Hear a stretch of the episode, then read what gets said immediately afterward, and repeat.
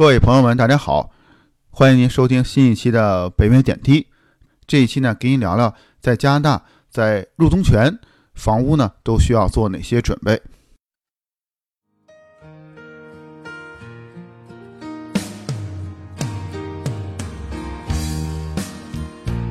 在加拿大和美国之间的边境小城，向您讲述北美生活中的点点滴滴，从亲身经历的视角。向您展现这里普通移民生活的方方面面，欢迎访问北美点滴的网站，www 点点滴点 ca。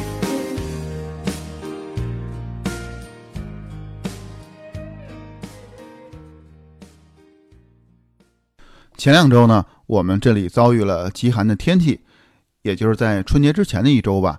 这里呢，白天呢也会达到零下的二十多度。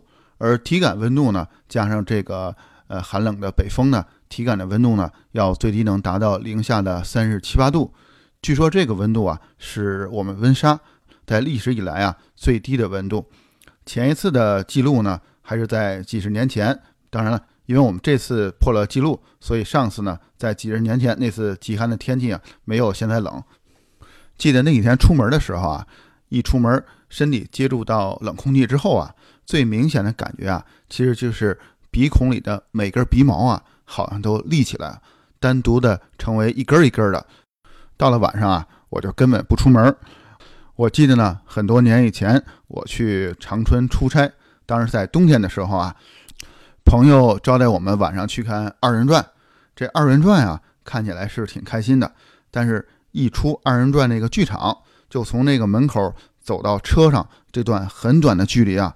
立刻感受到这北方的寒冷，什么样的呢？就是风一吹来啊，就跟没穿裤子感觉是一模一样的。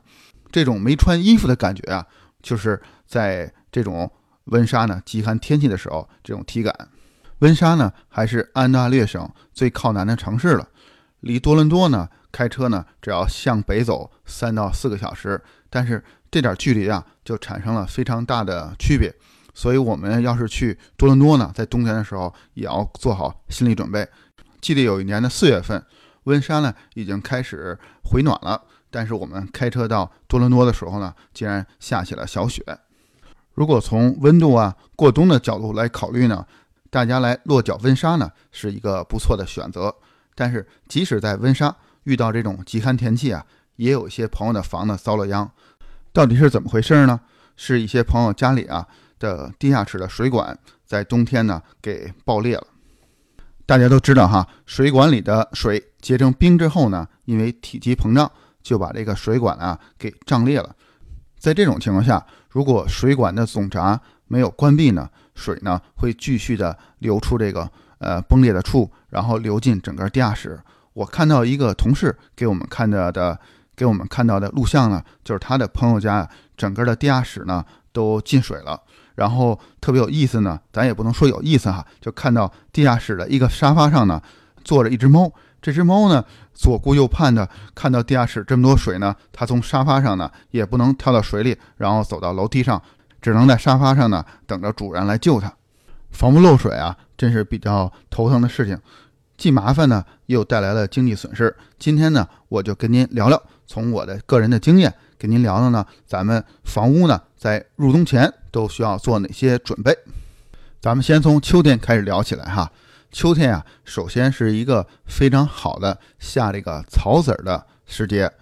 像夏天的时候啊，实在是空气太干燥，阳光呢又直晒在这个草地上，所以这个时间您下草籽儿呢就很难的发芽长出来。所以一到秋天的时候，我一般呢是在九月底十月份。把这个草籽儿下下去，为什么下草籽儿呢？因为草地上经常会有一些补丁，有的时候呢是因为除这个杂草留下的，比如您把这个蒲公英给连根拔下来之后，就留下一小块的地方呢没有这个普通的这个绿草了。还有一种情况呢是像邻居家的小狗走在您的草地的时候呢，它可能撒了一个尿，来说这这块地是我的了，结果它一这个宣誓主权之后。然后这块地方啊，它撒尿的这块地方啊，这个草呢就会死掉了。所以这个草地上经常会，呃，难免会有一块一块的小补丁。这种情况下呀，咱又不能直接的撒这个草皮，通常呢是撒这个草籽儿。所以草籽儿对我来说最好的时间呢，一是春天，第二呢就是这个秋天。我一般是在十月份左右，九月底十月的时候把这个草籽儿下下来。扫完草籽儿之后呢，要天天浇水，这样的草籽儿呢才很快的发芽长出来。等这些呃草籽儿的发芽之后，慢慢的您可以下这个呃下这个秋天的肥料了。肥料呢也分成春季和秋季的两种不一样。这个时候呢，您把秋季的肥料呢下下去，这样呢就做好准备了。第二年的春天，春暖花开之后，你就会得到一个非常漂亮的绿油油的。屋前和院后的这草地了。草地照顾好之后呢，还有一件在秋天很重要的工作呢，就是这个扫树叶了。枫树啊，虽然很漂亮，五颜六色的，呃，也是呢很多人来加拿大秋天来加拿大呢来观光的目的之一。但是落在房顶的枫树叶呢，不管是枫树叶还是其他的树叶呢，一定要清理干净。像我以前的老房子，虽然前面呢。没有这个树，前院后院呢都没有自己的树。但我家的邻居啊，有一棵很高很高的枫树。一到秋天的时候啊，它那个枫树的树叶啊，会落在我家的车道上、我家的草地上，还有一大部分会落在我家的房顶。这样呢，这个房顶上的这个枫叶呢，会聚集在水槽里边。所以在深秋的时候，等您家的树呢，或者邻居家的树呢，树叶都落光了。一定去自己家的房顶啊，去检查一下，在这个水槽里边有没有聚集着很多的树叶，争取呢把它们都拿扫帚啊，拿各种的工具呢把它们清理干净。等树上呢所有的树叶都落光了，然后要是赶上一个天气不好的，比如是乌云满布的这个阴天啊，您走到这街道上啊，真有一点凄凉的感觉。这个时间啊，不光这心理气量，温度啊也逐渐的开始。降低了，当那个气温降到零度之前啊，咱们一定要做一件事情，就是把草地里的自动喷淋系统的管路呢给它清空。这个草地的自动喷淋系统啊，我在来加拿大之前啊，从来没有接触过。它呢是这样，它从室内的自来水系统呢引出一个管路来，来到室外，在室外啊，在地上呢有一个小坑，从那个坑里啊。再分成，比如说分成四个管路，每个管路呢有一个自己的电磁阀。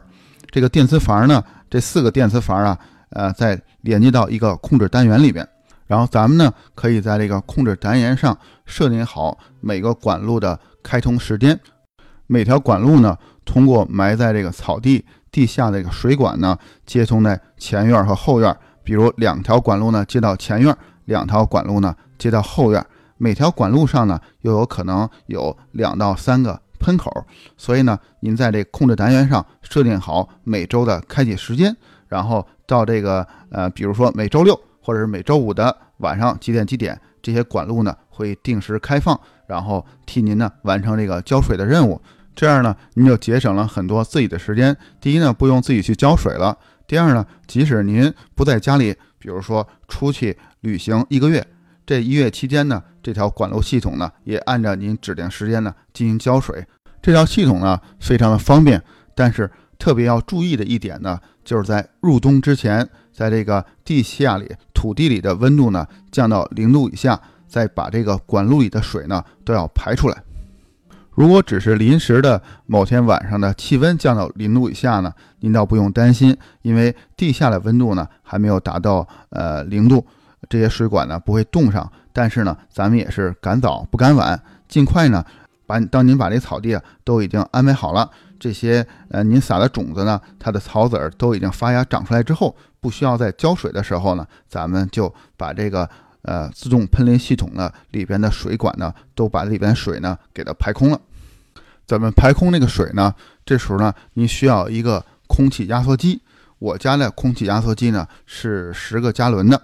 太大呢，就充气的时候给这压缩机本身的气罐充气的时候需要花的时间很长。小了呢，可能又不够您用的。把这空气压缩机出来的气管呢接入这个喷淋系统里边。这个时候呢，您还需要把这个水路的进口的阀门呢给它关闭，然后把这个空气压缩机里边的压缩空气呢，让它打到这个呃管路里边，然后把进到地里边的每个阀门呢，把它依次打开，然后这个高压的空气呢，就进入这个呃地下的管路里面，把管路里的水啊都给它喷出来。这件事情如果没做过啊，还真觉得挺复杂的。我第一年做的时候呢，又怕把这个管路的阀门弄坏了呀，又怕把这个管路里的水呢给它排不干净。现在呢，这几年下来之后，每年都做一遍，已经很驾轻就熟，觉得很容易的事情了。把喷淋系统里边的水呢排空之后呢，这个事情啊还不算完，咱们还得把从地下室进入室外的其他的管路呢水呢也要排空。比如呢，从地下室进入车库的管路，这个呢就很简单。咱们在地下室里边把这个管路上面的阀门呢给它关闭，然后再跑到车库这边把这个水龙头打开，这样呢，在这段管路里的水呢就全都流出来了。做完这些呢，基本上您的房子就做好这个过冬准备了。但是像遇到极端寒冷的天气呢，还要特别注意一些。比如说，你有一套房子。临时呢，里边没有住人，这时呢，您可能屋内的这个温度啊调的不是很高，为了节省这个燃气呢，把这个温度调的不是很高。如果遇到这种极寒的天气呢，也可能整个这个室内的温度啊会降到零度以下。比如说突然发生了这个呃燃气系统它发生故障了，不能够把这个屋里呢保持在零度以上，这种情况下。就容易造成屋内的管路呢水管呢也结冰的情况。在这种情况下怎么做呢？我的一些同事啊就说，在这种情况下呢，应该把这个总闸给关掉，然后打开一些水管，把屋内的这种管路呢也给它排空。这样呢，即使遇到呃室内温度降到零度以后，也不会出现水管呢呃在胀裂的情况。好了，各位听众朋友。今天呢，就跟您聊到这儿了。就我个人的经验，怎么把您在加拿大房屋呢，让它做好过冬的准备？希望我的这部分经验分享呢，能对您有所帮助。感谢您的收听，咱们下期再见。